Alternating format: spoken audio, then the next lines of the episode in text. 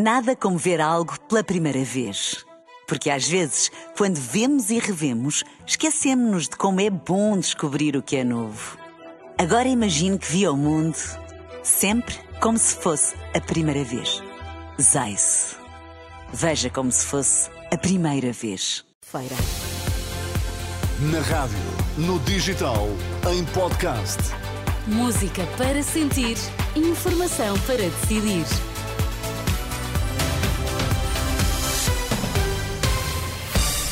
Contamos-lhe agora que notícias marcam a atualidade. Sérgio Costa, bom dia. Bom dia. Oi. Ah, vamos lá, vamos lá. A vez dos bombeiros ameaçam com verão quente caso não lhes seja atribuído suplemento de risco. Realojamento do bairro da Jamaica, reportagem nesta edição. E no Desporto, João Fonseca, bom dia. Ana, bom dia. Porto queixa-se, Sporting e Benfica estão a ser beneficiados pelos árbitros. Hoje vai sentir mais frio, estão agora 13 graus em Lisboa, 13 no Porto, 13 em Faro. As notícias agora na Renascença.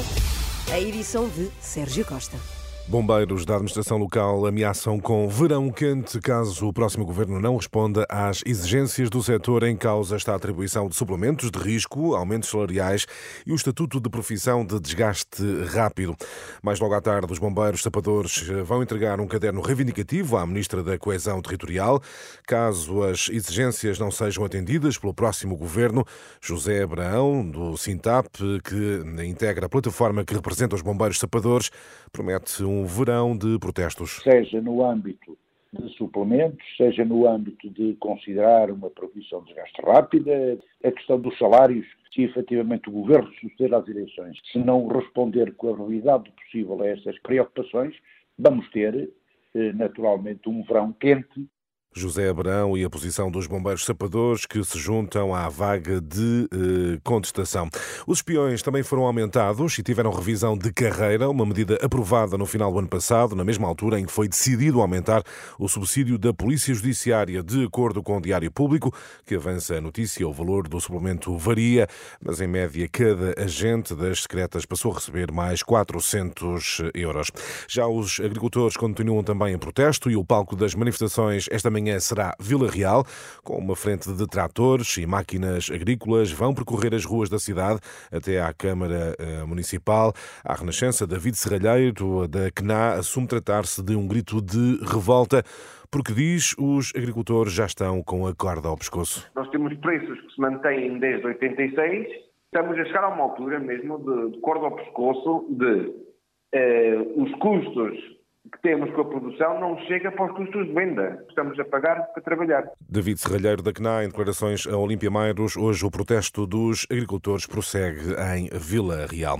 Saúde e habitação, temas centrais dos debates da última noite, a caminho das eleições legislativas. Luís Montenegro e Mariana Mortágua aproveitaram o tema habitação para uma aguerrida troca de acusações. Com essa sapiência toda, como é que a Mariana Mortágua não foi mesmo capaz, também aqui teve de costas voltadas com o Partido Socialista nos seis anos que esteve no Mariana governo, com ele? Votou, votou, com o Partido Socialista os vistos gold, não votou? E votei. Votou com o Partido Socialista Votei. os benefícios fiscais a residentes não habituais. Votei, não e, não, e não é isso votou que tira a habitação às pessoas. A lei que permite isso é demagogia. pessoas. O debate eh, Luís Montenegro, Mariana Mortágua, já a saúde foi um dos destaques do debate entre os líderes do PAN e CDU. Inês Sousa Real admite que o regresso temporário das PPP pode ser uma solução. Já Paulo Raimundo defende medidas que potenciem o regresso de médicos ao eh, SNS. O terceiro debate da noite opôs Rui Rocha da IEL, a André Ventura do Chega. O líder liberal contestou o que diz ser a política estatizante e demagogia de Ventura, a quem apelida de socialista. Às vezes parece que estamos a falar com Pedro Nunes Santos. O André Ventura, por exemplo, quer limitar as margens de lucro das empresas. Não, Socialista. O André Ventura quer taxar mais a banca e as gasolineiras. Socialista. O André Ventura quer uma TAP nacionalizada. Socialista. Por seu turno, André Ventura acusou a iniciativa liberal de não querer responder às dificuldades. Vocês votam contra os fundos sociais dos bombeiros. Vocês votam contra o aumento dos polícias. Vocês votam contra o aumento das pensões. Há dias que eu me pergunto qual é o vosso país. Vocês querem viver num modelo abstrato em que as pessoas vivem na miséria.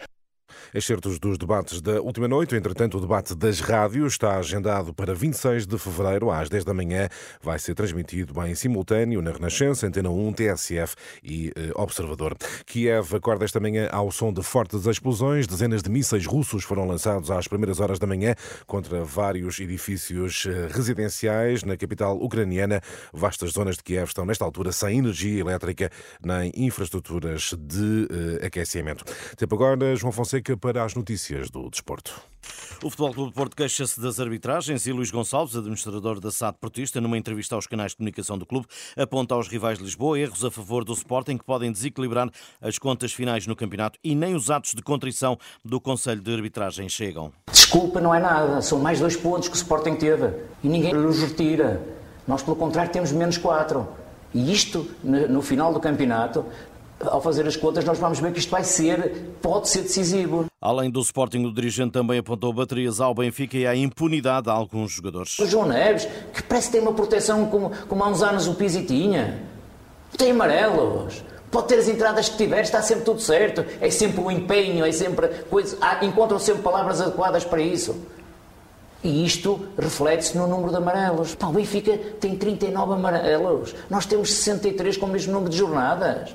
Isto é inacreditável. As queixas de Luís Gonçalves, administrador da SAD do Futebol Clube do Porto, relativas à arbitragem. Hoje, a Taça de Portugal, quartos final, Santa Clara Porto e Leiria Sporting, jogos para acompanhar em rr.pt. Informação desportiva com João Fonseca. E, Sérgio, a esta hora destacamos mais uma reportagem da Renascença. Desta vez fazemos o retrato do realojamento no bairro da Jamaica, no Seixal. Durante quase 40 anos, o Seixal conviveu com um bairro ilegal no coração da cidade. Em 2018, o bairro da Jamaica começou a ser desmantelado e cerca de mais de seis anos depois, depois é possível o eh, realojamento de quase 800 pessoas.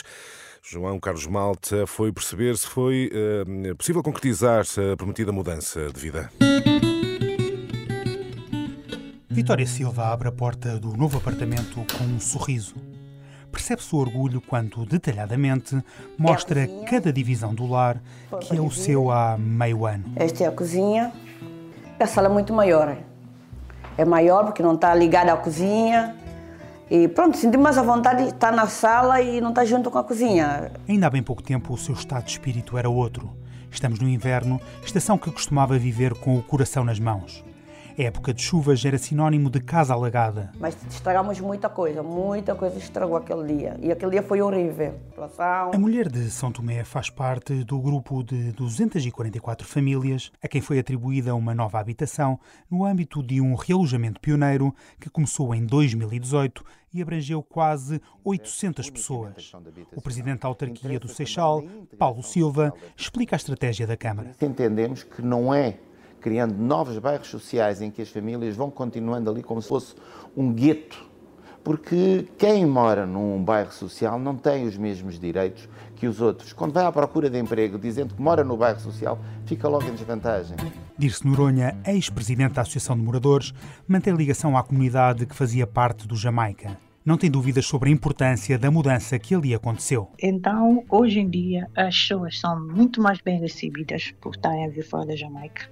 Uh, hoje em dia, mesmo os jovens que estudam na escola já podem dizer que têm uma casa. No bairro a acompanhar 15 famílias no processo de realojamento está Yanis Kuhn. O investigador alemão elogia o realojamento, mas alerta para situações que não correram nada bem. Há situações que são iguais ou quase piores, é? com bolor, com condições de habitabilidade que não, não são nada boas. É? Isso custa de ver. No dia de ontem, com o realojamento das últimas 23 famílias do Jamaica, escreveu-se um dos últimos capítulos de um bairro que viveu na ilegalidade mais de 40 anos. Um trabalho de João Carlos Malta, Marta Michão e Catarina Santos, já disponível em rr.pt. 8 horas 8 minutos, vamos espreitar o trânsito. Nada como ver algo pela primeira vez. Porque às vezes, quando vemos e revemos, esquecemos-nos de como é bom descobrir o que é novo. Agora imagine que viu o mundo sempre como se fosse a primeira vez. Zais. Veja como se fosse a primeira vez.